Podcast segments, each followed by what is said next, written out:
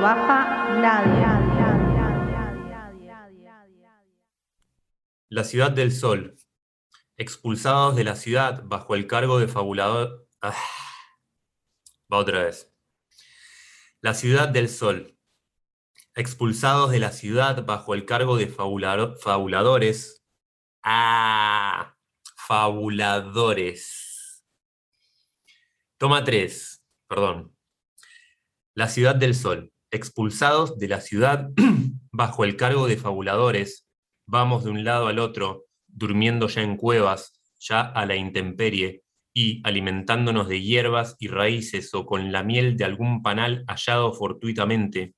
Han venido con nosotros las mujeres y los niños, y cuando nos reunimos junto al fuego del atardecer, sus ojos se vuelven una y otra vez hacia las murallas. Después de todo, allí pasamos parte de nuestra vida, pero lo exigía la razón. ¿Cómo podían soportar que llamáramos a la piedra río, al árbol estrella? ¿Cómo podían soportar que llamáramos al pájaro magnolia?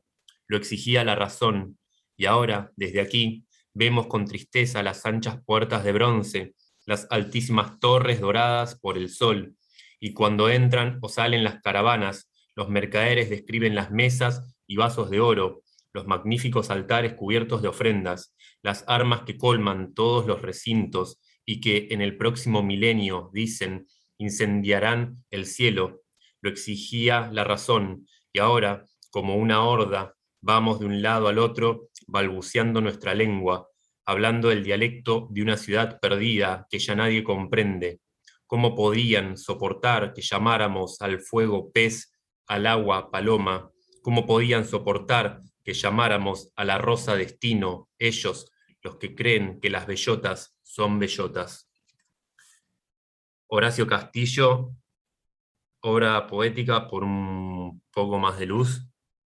Bienvenidos al programa número 14 de Acá no se baja nadie.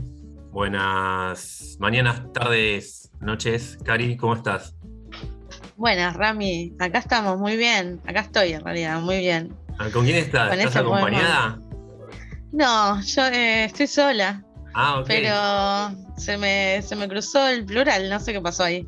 ok. Se me cruzaron los cables. Bueno, em, ¿cómo estás? ¿Bien? ¿Cómo... Bien, con este, con este poema de los expulsados de la tierra que nos trajiste, ¿no? De, de la, sí, no es de la Tierra, es... em, es eh, ¿cómo Como una especie llama? de reino, me pareció. Sí, es de. Sacó del, del. ¿Cómo se llama? Toma como referencia cuando.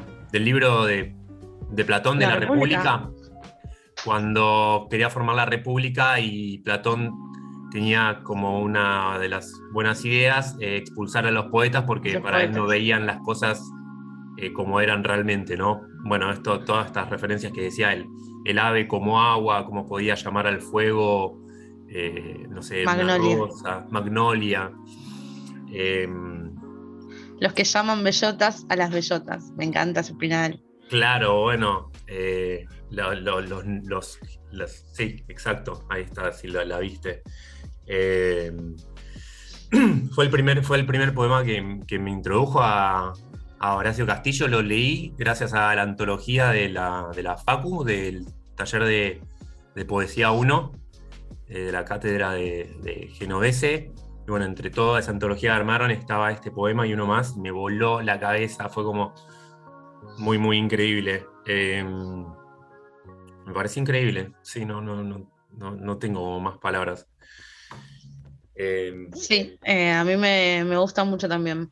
La verdad es que entre toda esa antología se me había pasado Horacio Castillo, pero, pero lo venimos charlando eh, y la verdad es que es alto poeta. es alto poeta, mal. Eh, me gusta, viste, me motivó un poco a. La otra vez estuve revisando un poco por internet y leyendo poetas argentinos y qué sé yo, buscando.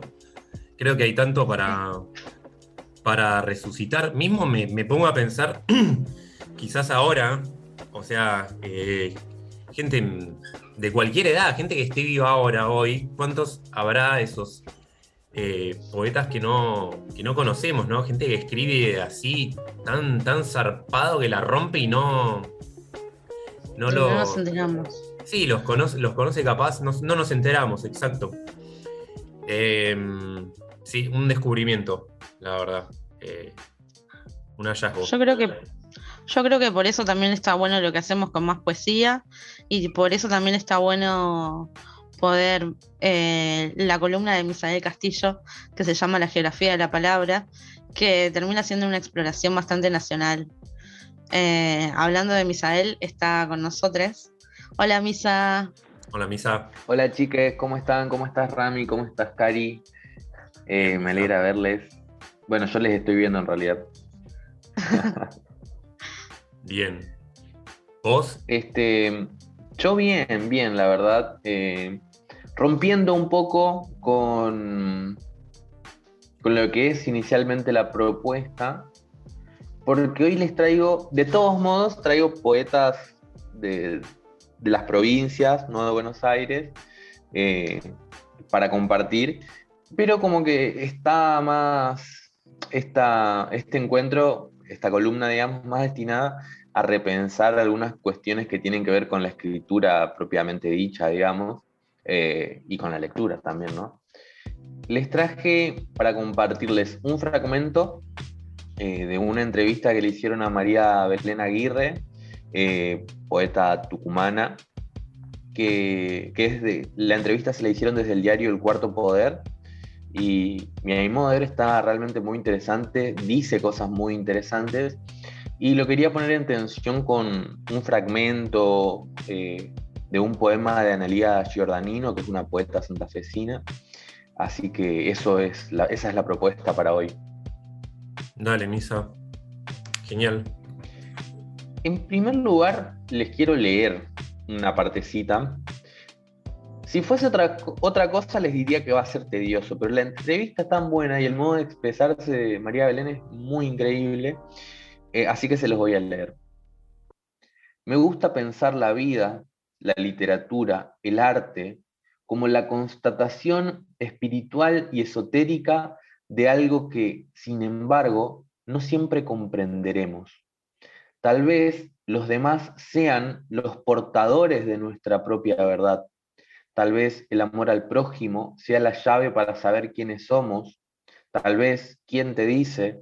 Seamos la construcción de aquellos que han sabido con esmero amarnos, con esmero odiarnos, con esmero ignorarnos, declararnos oxisos antes de la hora y enterrarnos vivos. En relación a lo que le preguntan, cuando ella escribe, contesta. ¿Cómo es cuando ella escribe? Dice, contesta en segunda persona, lo cual me parece extraño, pero es muy lindo. Cuando María Belén se sienta a escribir, intenta recordar lo anterior para no repetirse. Pero el yo persiste. El yo es un defecto llamado estilo. La estilización, en cambio, es la etapa primitiva del estilo. Hay poetas que no logran traspasar esa puertita y el resultado es devastador. El precio de tal impotencia es transformarse en la parodia de sí mismo. Por eso, cuando María Belén se sienta a escribir, sabe y no sabe da una vuelta manzana por su cabeza y más de una vez dice, hoy me conformo con haber sentido a la poesía revolotear en torno a mí. Hoy he sido a la vez Kinsky y la mariposa seduciéndose. Hoy no escribí, pero al menos la belleza no me ha temido. Me parece muy interesante eh, esta entrevista por lo que plantea un poco en relación con el yo. Eh, quiero decir, cuando me parece que el yo persiste y persiste siempre, y, no importa el grado de desfiguración o de desintegración eh, que se intente. O sea, la explotación del, del yo para mí puede darse por negativo apareciendo o desapareciendo, pero siempre está. Es decir, cuando nosotros leemos un poema que habla sobre una flor y no aparece ningún yo, también hay un yo ahí que se está dando por negativo, tal vez de manera intencional, eh, pero el yo claramente está. El problema, creo yo... Perdón. eh, sí, perdón. No, pensar que en un poema, eh, que un poema siempre es enunciación y entonces eh, siempre va a haber un yo, esté lidido o no, siempre va a haber un yo. Tal cual, tal cual. Por eso, cuando, digamos, hoy en día se da un fenómeno de que se cuestiona mucho a la poesía del yo, por decirlo de alguna manera, pero en realidad yo creo que lo que se cuestiona no es a la poesía del yo, sino es que cuando no tiene filtro el yo entre lo que se expresa y entre lo que se quiere expresar. Es necesario entender qué hacemos con las palabras y que la palabra, por la palabra misma, no existe, sería. Eh, porque bueno, la palabra es acción y, y sobre todo entendiendo que la poesía es un espectro que de alguna manera persigue la realización de una actividad expresiva eh, que tiene como objetivo conmover al otro, el yo no puede eh, elidirse. Y creo que, que, eso es lo interesante, saber que el yo no puede elidirse, pero ser consciente de que el yo no puede elidirse, porque justamente eh, creo que ahí es cuando no hay motivos para cuestionar al yo, cuando se es consciente del propio yo que está atravesando esta actividad expresiva de alguna manera. ¿Sabes qué? Pensaba esto de, viste, me acordaba de cuando estábamos en, que de hecho no la probé, en taller de narrativa, ¿no? Y nos mandaban a escribir. Eh, y veía que en esas veces que escribía una y otra vez, nos hacían escribir como fragmentos o escenas con diálogos o no, ¿viste?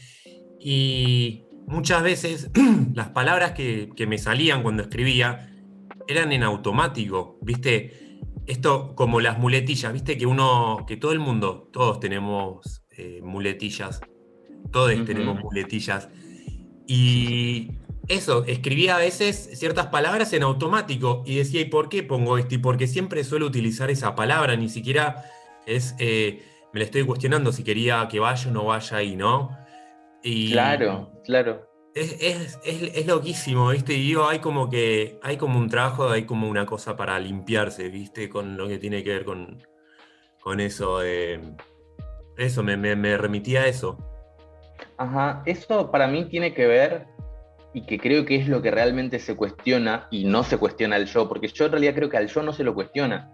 En realidad creo que se cuestiona cuando el autor abandona su yo frente a la hoja, digamos, que yo lo he hecho de alguna manera también, eh, que creo que todos lo hemos, los hemos, lo hemos hecho en algún momento, abandonar al yo ahí, y, y, ese yo ahí cuando queda desprotegido, cuando queda desnudo, creo que ese es el principal cuestionamiento, porque digo, ¿no?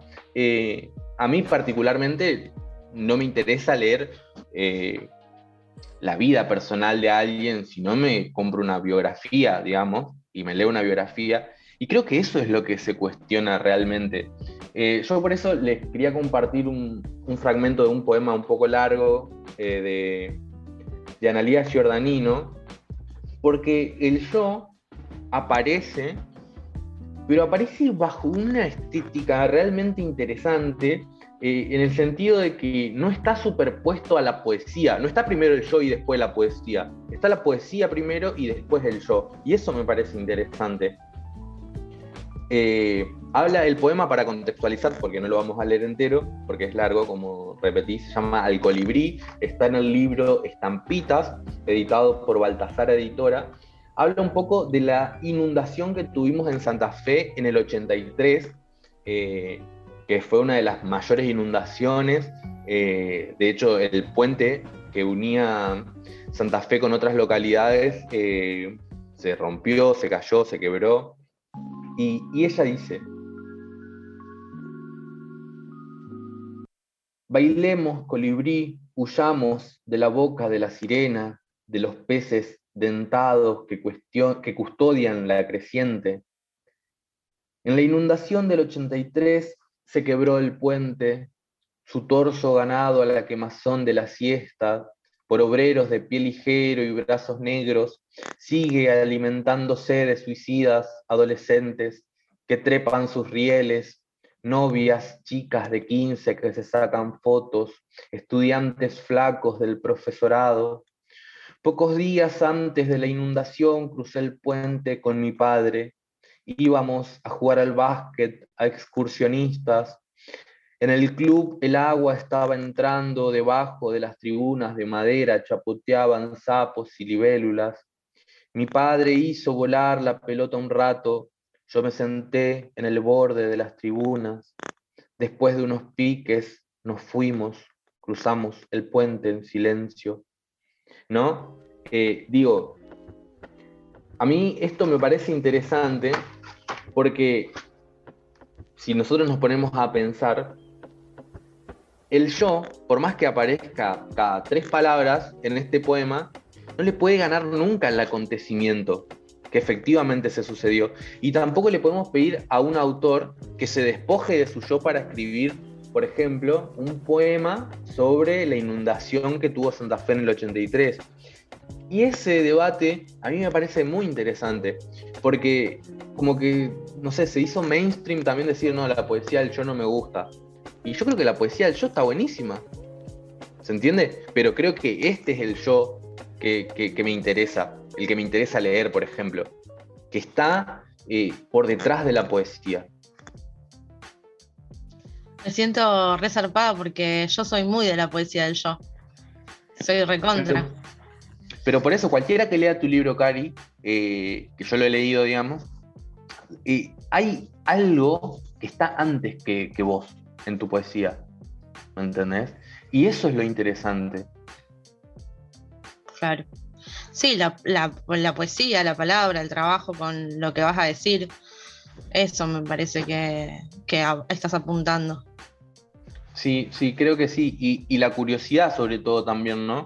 Eh, digo, en el sentido de explorarse. Me parece que explorar, explorarse está bueno y permite que, o sea, la exploración es un trabajo partiendo de la base. Entonces, explorar la palabra eh, siempre va a posponer al yo. Porque si no, no es, no es como que escupimos algo y, queda ahí lo que escupimos. O sea, como una suerte de inspiración, entre comillas, ¿no? Es lo, que, es lo que decía Rami, ¿no? Pensar las palabras que pusimos y por qué las pusimos ahí. Tal cual, tal cual, tal cual. Yo creo que eso está muy bueno. Y, creo que es algo que se ve mucho eh, en todos lados, pero también se ve la otra cuestión, eh, donde aparece también el yo, y que nosotros no somos nadie para juzgar eso, sería. Eh, son modos expresivos y creo que, que a cada autor, autora, cada uno se expresa como le sale también, ¿no? Pero quiero decir, a mí particularmente me interesa más esta poética que pone eh, a la poesía justamente antes que al yo. Pero que no quiere decir que el yo no esté. Capaz pienso un poco y me llama la atención más que esto de quedarnos en el me gusta o no me gusta, que es como muy superficial, ¿no? Porque digo, me gusta o no me gusta y ya está, y pasamos a lo próximo. Eh, sí. Pensar por qué, quizás, eh, cuál es el fenómeno que, del, cual se volvió como ¿Por qué este fenómeno de, como se dice, poesía, no sé, del yo o autobiográfico, eh, capaz me interesa pensar un poco más en eso, ¿no? Que quizás no nos lleve a cuestiones tanto poéticas, sino más bien de, a otras cuestiones. Y, también me quedé pensando mucho en, la en un pedazo de la entrevista de ¿no es? María Belén Aguirre, y me gustó mucho esto que, que eh, de hecho no, importa, no le importa a nadie, ¿no? Pero lo comparto, ¿viste? Esto de, de en un momento no poder eh, traspasar cierto, cierta escritura, ¿no? Como quedarse siempre rebotando en los mismos lugares y volverte una parodia de vos mismo. Me pareció magnífico porque sí, sí, eh, para mí creo que, es el desafío de, o, o, al menos yo considero mi desafío personal cuando escribo, siempre tratar de de, descubrir nuevos espacios, por lo menos para mí, o nuevos lugares de, escritura. Si yo veo que, no escribí, no tengo editado ni un libro ni nada, pero digo, si escribo un año igual, al otro año sigo escribiendo igual y al tercero estoy escribiendo igual, y yo pensaría un poco lo que estoy haciendo, es como es como la muerte, ¿no? El, no movimiento. Digo, la, vida tiene que ver con, el movimiento y creo que el arte tiene que ver con, con esto de la evolución. Yo respeto muchísimo, eh, quizás lo pienso con bandas ahora, ¿no? Que han tenido como diferentes, han tenido diferentes propuestas en, cada álbum y no capaz esas bandas que vos decís, bueno, che, va a salir el, CD del Grillo Pepe y vos ya sabés cómo hace el CD del Grillo Pepe porque eh, eh, siempre toca igual, ¿entendés? Sí. O sea, el riesgo, pienso en el riesgo, ¿no? El riesgo para mí es súper valioso. No importa si esto después no es eh, aceptado o no es aclamado por el público. es, para mí es importante el riesgo, arriesgar cuando uno escribe. Si no es como. se vuelve algo monótono. Bueno, lo dice esta chica, no te volvés como una parodia de vos mismo, es triste. es tristísimo. Sí. Sí, igual igual en ese sentido, yo estoy de acuerdo con lo que vos estás planteando, y en ese sentido también creo que eh, cuando experimentamos la lectura, eh, a mí me gustan también, o sea, digamos, concuerdo con lo que vos estás diciendo al 100, me gustan también los autores que no es que se repiten, sino que explotan. Por ejemplo, no sé, un autor que hable de naturaleza, que pueda explotar, por ejemplo, no sé, la vivencia personal en la naturaleza, que pueda explotar el trabajo que hacen otros en la naturaleza, que pueda explotar la naturaleza, digo, explotar suena rarísimo estar diciendo explotar, ¿no? Pero quiero decir que parecería todo el tiempo que habla de lo mismo, pero a su vez está haciendo un super salto, digamos, trabajando con un solo material desde distintas perspectivas. Pero por ejemplo, también es cierto que dice Rami que ahí, en eso, hay un trabajo que tiene que ser serio para, para no caer en esto de repetirse constantemente, que hay un montón de autores que lo han hecho y les ha servido, pero que bueno, que yo creo que mientras vamos creciendo y vamos conociendo, también nos vamos dando cuenta que esas personas que en algún momento admiramos no hicieron más que repetirse toda la vida, digamos, y eso también es muy triste, como dice Rami, es como morir. Y cuando, nada, como que está bueno empezar siempre de nuevo, en ese sentido, como que la, tengo buena relación con la muerte ahí, me parece que, va bien. Sí, em, capaz no tanto el tema sobre lo que se escribe, ¿no? Vos dijiste, decir lo de los animales, no sé qué dijiste, escribí, voy a escribir sobre animales, pero digo, abordarlo de diferentes maneras, ¿no? Me parece muy importante. Claro. No sé quién leí un día que decía esto, probablemente eh, tenga 300 libros, o por decir algo, ¿no? Tengo 10 libros y los 10 libros siempre hablo, siempre como que uno ronda en las mismas cuestiones, en las mismas temáticas. Eh, cada, cada, uno, cada persona que escribe tiene sus, propias obsesiones y probablemente es, es esto, ¿viste? Esto de no poder salir de, ese yo del que leías vos en la, en la entrevista, es medio inevitable. Em, sí, es, pienso eso, qué sé yo, me, me, acordaba de eso, los temas por ahí volvés una y otra vez, indefectiblemente. Sí, sí, sí. El, el tema, digamos, es no no repetirse realmente, digamos, no repetirse realmente, eh, no tener una fórmula. O sea, la tener fórmula siempre es importante, tener planes de escritura, pero no una fórmula que dé resultado. Esa es la palabra para mí, la fórmula. No quedarse en el lugar cómodo. Si no hagamos galletitas para la fórmula, hacemos galletitas y las vendemos en el súper, qué sé yo. Eh, yo, no, sé si yo, por ejemplo, eh, soy muy renegado, pero me pasó un poco con Juan Solá, por ejemplo, que leí su primera, una primera novela y me encantó, me pareció muy interesante. Y leí la segunda y me dio como que, estaba leyendo la misma novela que antes, pero con distintos personajes. Y, mm.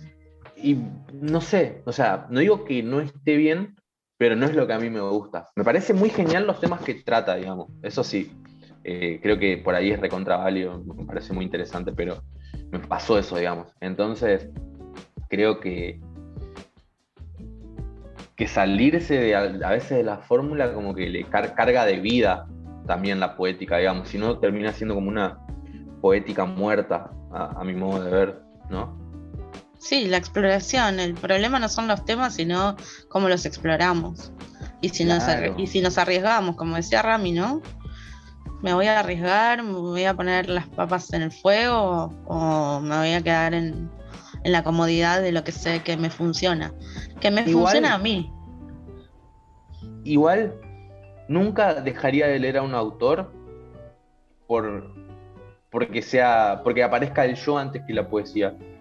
No sé, el otro día por ahí eh, leía un, un poemario de un chico, que no voy a decir quién es, lógicamente, para cuidarlo, que me parecía una porquería, digamos, en el sentido de que aparecía mucho el yo, tipo frase tipo te quiero libre. Mm, Y digo, eh, no se le puede cerrar la puerta a la gente porque use el yo antes que la poesía, porque la escritura también es un proceso, digamos, nosotros tenemos que entender que la escritura es un proceso y es un descubrimiento que vamos haciendo a medida que la vamos, primero experimentando y segundo leyendo, o en realidad primero leyendo y segundo experimentando. Entonces, claro. también hay que ser abiertos y entender que son procesos y que todo puede ir modificándose. Sí, totalmente, totalmente. Sí, pienso capaz, ¿no? En tratar de, de- de evolucionar, de crecer, de, de- de eso, de evolucionar. Tal cual. Pienso en eso. Bueno, Misa, eh, gracias por, por, por la entrevista que trajiste, por, por, el, por el extracto del poema. Muy, muy interesante la, la charla, el debate, a dónde nos lleva, ¿no? Así que. Bueno, quedó, quedó, quedó ahí raro geografía de la palabra con este tema, pero era un tema que me parecía una bomba para debatirlo, sería. no, está Sí, igual bueno. trajiste una tucumana y una santafesina. La geografía de la palabra claro. en relación al yo. Claro, tal cual, tal cual. Bueno, chicos, muchas gracias por el espacio. Le mando un beso a los dos, que estén bien. Y, y nada, nos estamos conversando en breve. Dale, Misa, gracias. Te esperamos la próxima. Abrazo grande. Dale, chiques. Chao. Abrazo. Bueno, Rami, ¿nos vamos a un corte? Nos vamos a un corte y Y volvemos en 10. Una cosa así. volvemos, volvemos en un toque y, y continuamos. Bienvenidos a esta nueva sección que se llama El altar de los poetas. Vamos a escuchar al gravitar rotando en la voz de Oliverio Girondo. Al gravitar rotando, en la sed, en el ser, en la psiquis, en las X, en las exquisitísicas repuestas, en los enlunamientos, en lo erecto por los excesos lesos del aerofrote, etc. O en el bisueño exhausto del dame, toma, date hasta el mismo testuz de tu tangana el anofe que rumia, el obvisecante, los cateos anímicos, la metafisirrata de los resumiduendes del ego ciego cósmico. En todo gesto injerto, en toda forma hundido, polomillado, aproto, arrasa, fa, sufripio, cocopionasmo, exotro. Sin lar, sin can, sin cala, sin camastro, sin coca, sin historia. Endosorbio englutido por los engendros móviles del gravitar rotando bajo el prurito astrífero.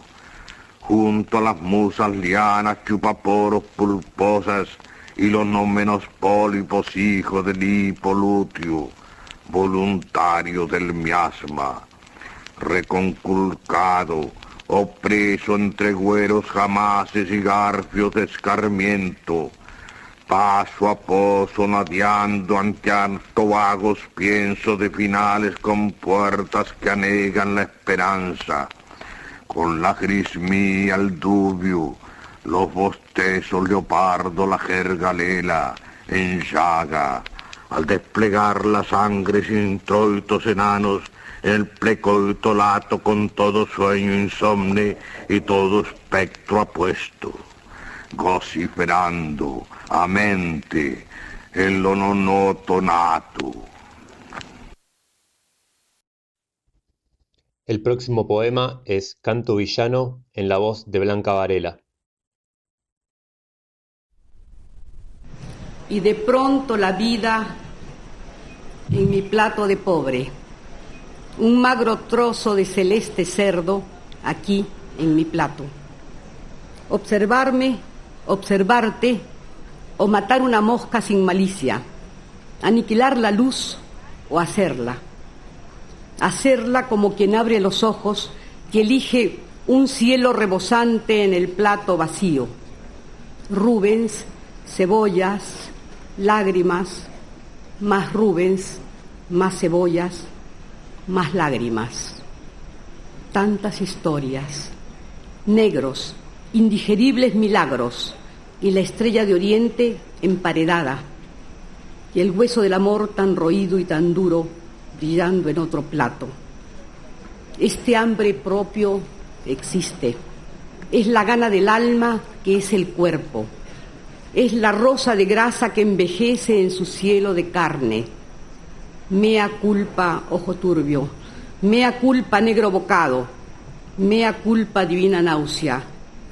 No hay otro aquí en este plato vacío, sino yo, devorando mis ojos y los tuyos.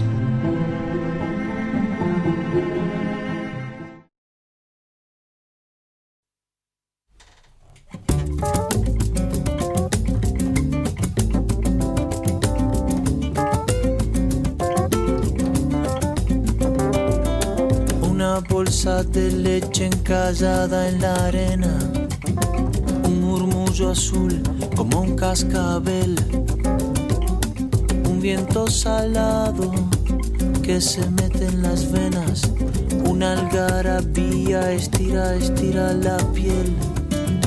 Desde el sol caía un velo blanco, luz del mediodía. Cerca del mar, toda piel se vuelve presa del yodo. Toda bisagra se vuelve a derrumbrar. Todo el mundo dice pasar de todo y todo el mundo vuelve, vuelve a probar. Una casa blanca se va hundiendo sola entre las dunas, cerca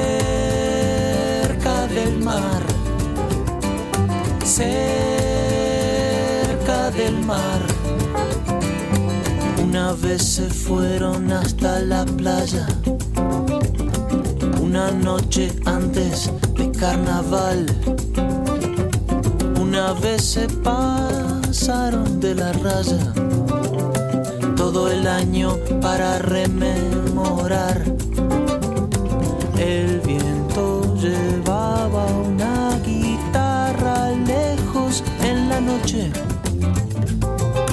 Cerca del mar. Cerca del mar, cerca del mar, cerca del mar. Una sombra crece en el horizonte, una carpa vuela en el temporal. Los bañistas como pueden se esconden, cargan con lo que pudieron salvar. Ese mar no es agua y sal, es sangre verde desbocada. Una rastafari del barrio Positos flota en el sopor de la grapa miel. La madera de un entrepiso, haciendo el amor en puntas de pie. Todo brillo es oro bajo el lente leve del verano. Cerca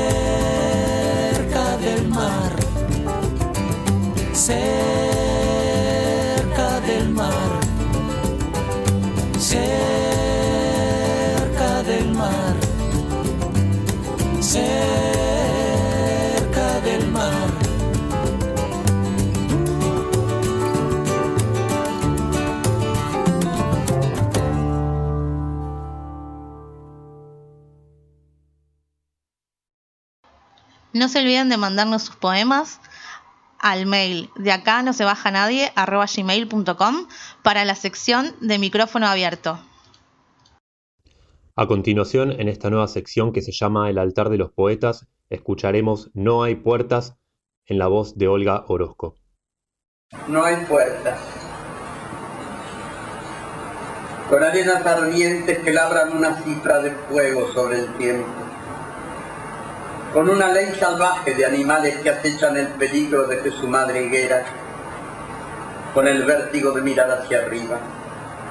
Con tu amor que se enciende de pronto como una lámpara en medio de la noche con pequeños fragmentos de un mundo consagrado para la idolatría, con la dulzura de dormir con toda tu piel cubriendo el costado del miedo, a la sombra del ocio, que abría tiernamente un abanico de praderas celestes, hiciste día a día la soledad que tengo. Mi soledad está hecha de ti. Lleva tu nombre en su versión de piedra en un silencio tenso, donde pueden sonar todas las melodías del infierno. Camina junto a mí con tu paso vacío y tiene como tú esa mirada de mirar que me voy más lejos cada vez, hasta un fulgor de ayer que se disuelve en lágrimas, nunca. La dejaste a mis puertas como quien abandona la heredera de un reino del que nadie sale y al que jamás se vuelve. Y creció por sí sola, alimentándose con esas hierbas que crecen en los bordes del recuerdo y que en las noches de tormenta producen espejismos misteriosos, escenas con que las fiebres alimentan sus mejores hogueras. La he visto así poblar las alamedas con los enmascarados que inmolan el amor.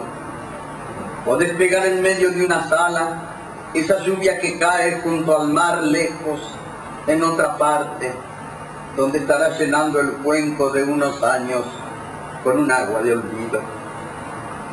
Algunas veces sopla sobre mí con el viento del sur un canto huracanado que se quiebra de pronto en un gemido en la garganta rota de la dicha o trata de borrar con un trozo de esperanza raída ese adiós que escribiste con sangre de mis sueños en todos los cristales para que hiera todo cuanto miro.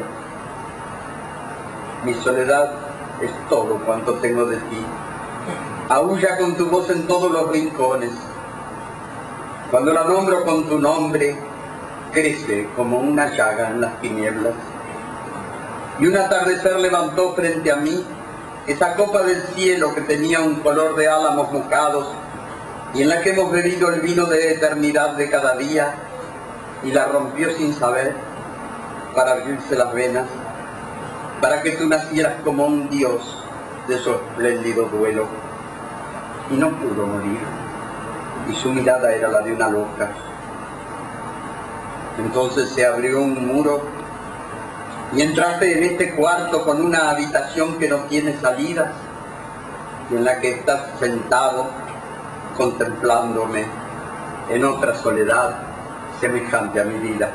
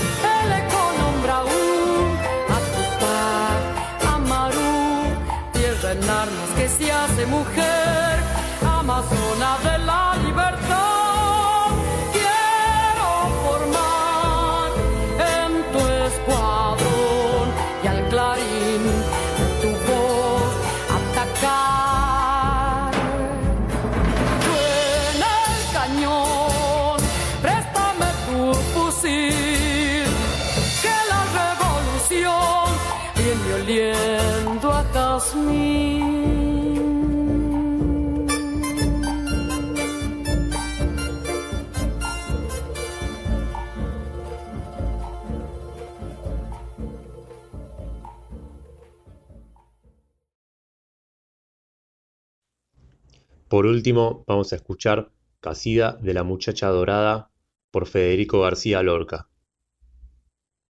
La muchacha dorada se bañaba en el agua y el agua se doraba. Las algas y las ramas en sombra la asombraban y el ruiseñor cantaba por la muchacha blanca. Vino la noche clara, turbia de plata mata con peladas montañas bajo la brisa parda. La muchacha mojada era blanca en el agua y el agua llamarada. Vino el alba sin mancha con mil caras de vaca, yerta y amortajada con heladas guirnaldas. La muchacha de lágrimas se bañaba entre llamas y el ruiseñor lloraba con las alas quemadas. La muchacha dorada era una blanca garza y el agua la adoraba. Podés contactarte con de acá no se baja nadie al mail de acá no se baja nadie arroba gmail.com. No te olvides de seguirnos en redes, búscanos en Instagram como arroba más punto poesía. También recordarles que tenemos una revista digital a la que, en la que recibimos propuestas al mail más poesía revista digital arroba gmail.com.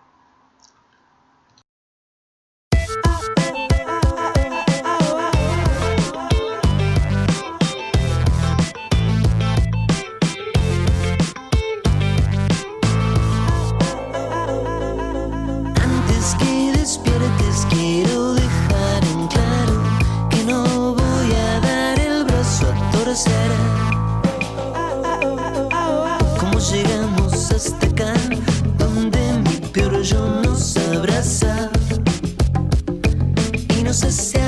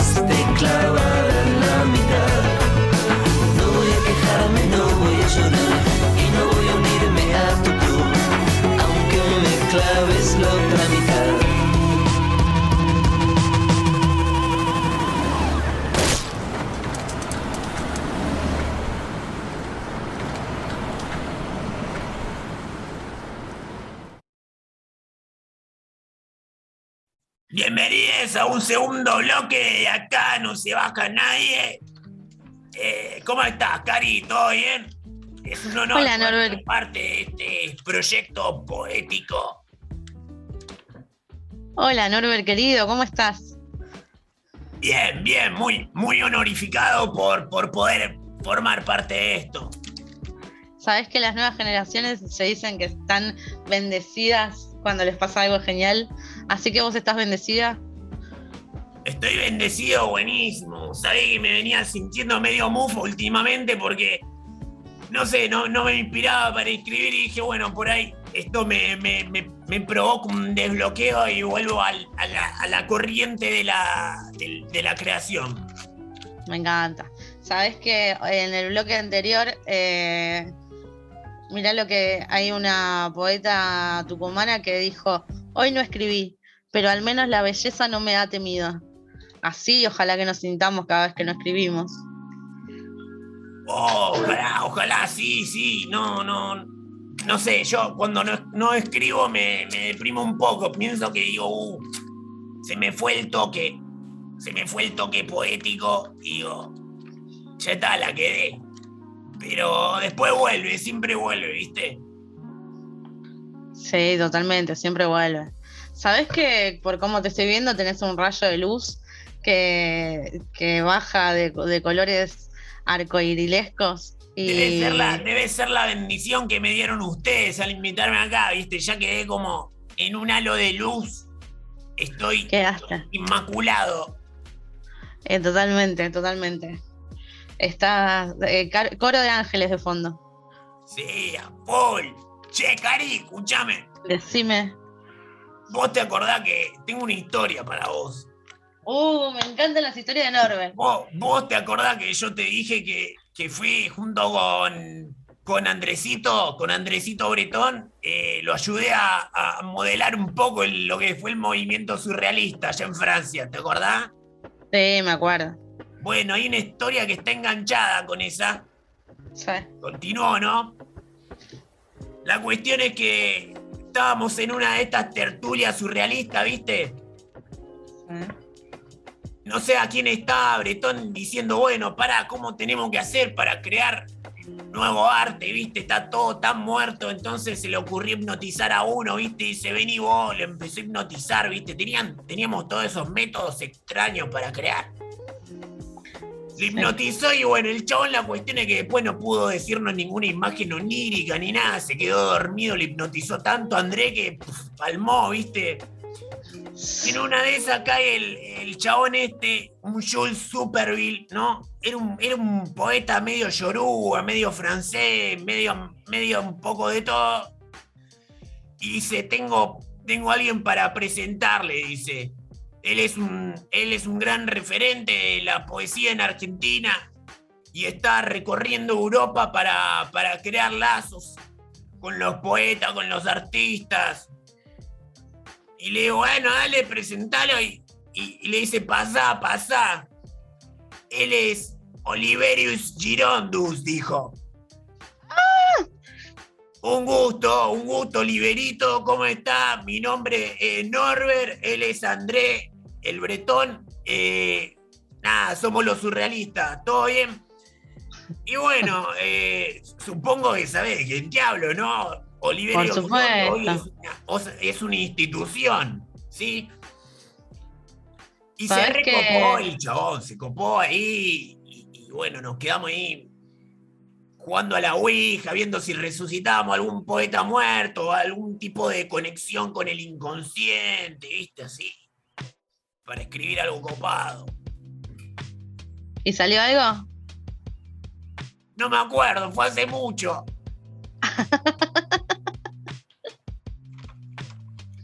Qué hermoso. Vos siempre a la cabeza de todo, Norbert. ¿Sabe qué? ¿Sabe qué? Sí, no sé por qué, ¿viste? Pero, ¿viste cuando dicen que estabas en el lugar equi- equivocado, en el tiempo equivocado? Bueno, a mí me pasa todo al revés. Yo estaba en el momento adecuado, con la gente adecuada, siempre. ¿Viste? Quizás me volvió, me volvió esta luz inmaculada que me, que me, que me cae ahora, que me llueve por la cabeza como un río.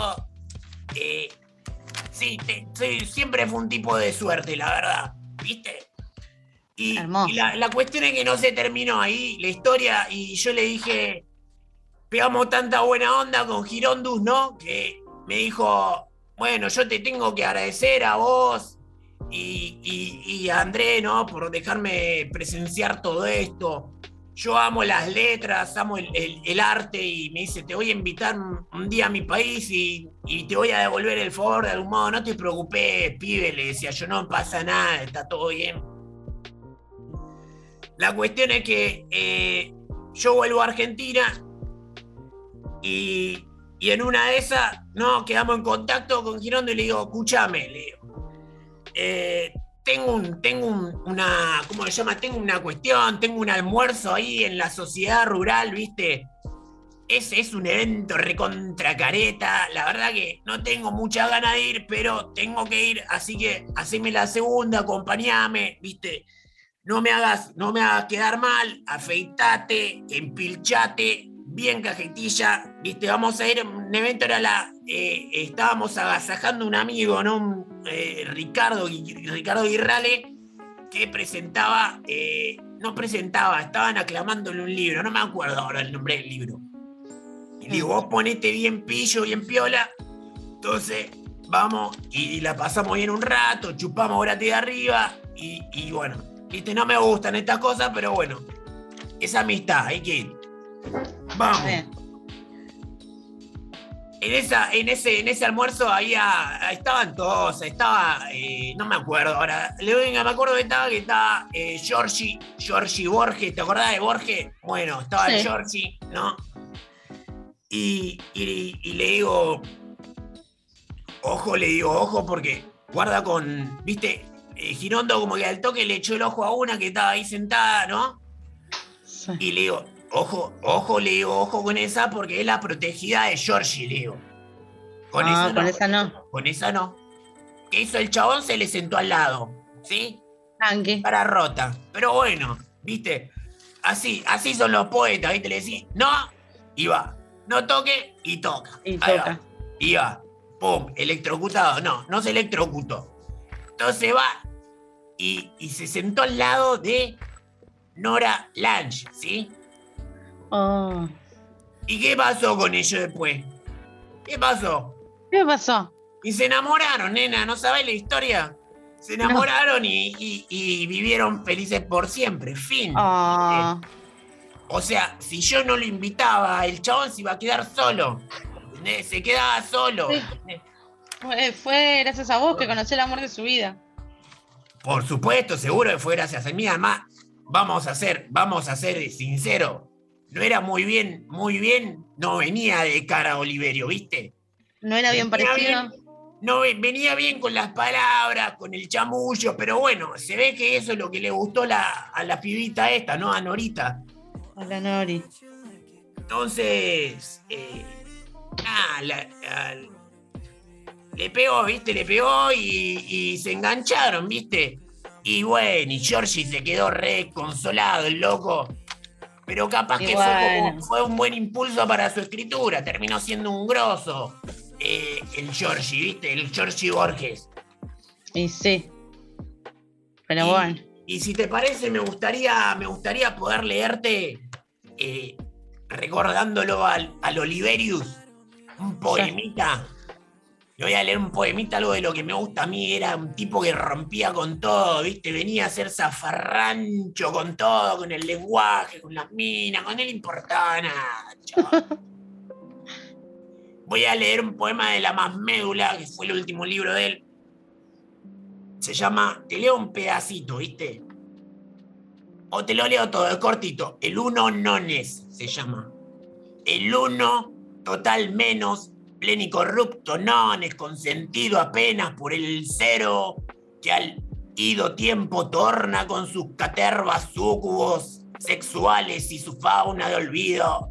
El uno yo, su ánima, un quinsepulto intacto, bajo su multicripta con trasfondo de arcadas, que autonutre de sus ecos, de sumo experto en nada mientras crece en el abismo. El uno solo en uno, res de azar, que se orea ante la noche en busca de sus límites perros. Y tornasol lamido por innúmeros podres se interllaga al oscuro de su yo todo uno, cruz y pendiente solo de sí mismo. Tremendo. Increíble, increíble lo que hacía ese tipo con el lenguaje, ¿eh? No le importaba nada, dije, voy, voy a escribir como yo quiero, decía. Eso, eso siempre me Sí. cayó bien del chabón, ¿eh? Y sí. Yo te quisiera leer una, pero no tengo libro a mano. Así que te la debo. Bueno, no importa, vamos otro día, otro día nos juntamos a, a leerlo a Girondo que, que vale la pena. Solo el hecho de juntarse a leerlo a él vale la pena. ¿Sabes que hay una película que se llama El lado oscuro del corazón? En donde el protagonista se llama Oliverio Girondo. No es una película sobre Oliverio. No, no se llama Oliverio Girondo. Se llama Oliverio, en honor a Oliverio Girondo. Eh, y está re buena, te la recomiendo. Y tiene mucho de eh, poemas. Así que El lado oscuro del corazón. Pará, pará, pará, que voy a anotar acá en mi agenda así no me olvido. ¿Cómo se llama? El lado oscuro del corazón. El lado oscuro del cuore. Ahí está. El cuore. Ojo. Estoy con, el francés también. Cuando Eh, menos te sí. des cuenta, te, te voy a estar hablando en francés hacia la oreja. ble, ble. Ble, ble. Bueno, Cari, me tengo que ir. Bueno. ¿Qué vas a Bueno. quedarte haciendo? ¿Qué pasa? Que eh, otra vez estás sola. ¿Dónde está el pelado ese? Eh, creo que el pelado se fue a comprar aerotina porque a esta hora le, le agarra la, la alergia, ¿viste? Y, y bueno, se tiene que comprar tomar una aerotina, algo, porque si no me está estornudando todo el micrófono. Y después, ¿sabes qué? El COVID se propaga como loco en el estudio. No, olvídate, un asco. Che, ¿Pero qué? ¿Qué, qué? ¿Es adicto a la erotina? Porque se la pasa tomando erotina ese pibe. Tiene problemas. Tendría que ir a esos grupos para que lo ayuden. ¿Es adicto a la erotina? Y mira, yo le voy a Desconfía. preguntar. Desconfía por la Desconfío. duda. Yo Sí. desconfío, desconfío. Yo Confía. desconfío, dale. No te drogues, hace muy mal, ¿eh? Vos no te drogues, no. Nada de erotina. No, yo no me favor. dro- No, nada de aerotina. No. No, pues me enojo, ¿eh? Se- Me hiciste acordar una la canción de erotina. Spinetta. Sí. Bueno, Cari. Bueno, Eh, mi querido eh, Norbert, Dale. nos vemos y te espero con más historias, que me encantan. Las... El fin de semana pasado se te extrañó, pero... Pero... Contenta, contenta de volver a tenerte. Yo también. Muy, muy contento de verte siempre. Te mando un beso, un beso grande, te dejo un beso enorme. Un beso. Dale, un besito. ¡Mua! Mm. Chau, chau. ¿Y audiencia? ¿Cómo estuvieron? ¿Qué les parecieron las canciones del medio? ¿Eh? Grandes canciones. Bueno, a ver, ahí está Grandes entrando Rami. Grandes éxitos. Tarara, ta, tarara, ¿no? Afino menos que. Totalmente. Afino menos una llave oxidada. Bueno, Cari, eh, si te parece, tengo acá algunas pequeñas recomendaciones para hacer este flash poético. Y Me re arrancar. parece. Eh, tenemos la obra poética completa de Julio eh, Juasi. ¿Juasi es? No lo conozco. Me mataste. Sí. eh, no sé si lo pronuncié bien. Huasi. No Juasi, perdón. Julio Huasi, porque no es con J. Ediciones R y R. Eh, fue un gran, gran poeta argentino que, bueno, se ve que no, no, era, no estaban como en el canon, ¿no? Sí. Después tengo em, Sin que me diera cuenta yo. Este es de Osvaldo Bossi. Eh, ediciones Patronus. Hermoso librito. Léanlo. Yo lo leí. Me encantó. Después tenemos El resto es caída. Ana Abate. La editorial es Elefante Poesía. Después tenemos a J.R. Wilcock en 34 Oh. poemas de amor. Es una edición bilingüe. Y bueno, eh, entre la desesperación y, y el amor por sus amadas o su amada, es muy entretenido.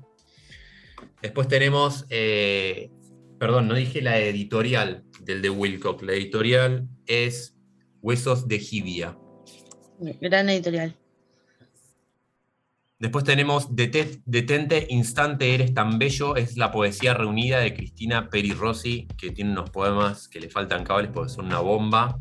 Lo edita Caballo Negro Editora, que son de Córdoba, si no me equivoco. Y por último, eh, este libro que se llama Borrador para un abecedario del desacato de Vircano, Mm. y está editado por Madreselva. Es muy, muy hermoso. Lo estuve, eh, estuvimos leyendo un poquito hoy con, con mi compañera y bueno, es un, sí, es un abecedario de, con diferentes términos reescritos por eh, leautores que es eh, muy, muy hermoso. Así que lo recomendamos. Gran, Eso. gran flash poético. Gran, gran flash poético, sí, sí, hermosos, hermosos libros, muy, muy buenos eh, poetas. Así que, bueno, eso fue el, el flash poético. Y Y eso fue, y esto fue el programa fue 14. todo. eso fue todo. ¿Querés eh, hacer los honores, Cari? Sí, un gran agradecimiento a Numbarton por el espacio, a Gaby Roth en la producción, a Martín en sonido y a mi querido Rami en la conducción. Gracias, Y gracias a- por el acompañamiento. No sería y a toda la audiencia. ti. Y a toda, y a toda la audiencia. Eh, gracias. Eso. Nos vemos la próxima. Nos vemos el. No nos vemos nada, nos escuchamos. Nos escuchamos. Nos escuchamos el próximo domingo, los domingos a las 19 horas por Radio Numbarton. Y la repetición del programa los miércoles a las 20 horas también en Numbarton. Eh, eso, nos vemos, nos escuchamos, Nos dale, encuentran nos vemos, qué fijación. Nos vemos. Y bueno, está Bueno, bien. nosotros sí nos vemos, porque nos estamos viendo literal. Nos escuchamos Sí, sí, el próximo domingo en una nueva transmisión de De acá, No se baja. nadie. Esta... Un abrazo, Cari. Un abrazo, para Rami. todos, para todos.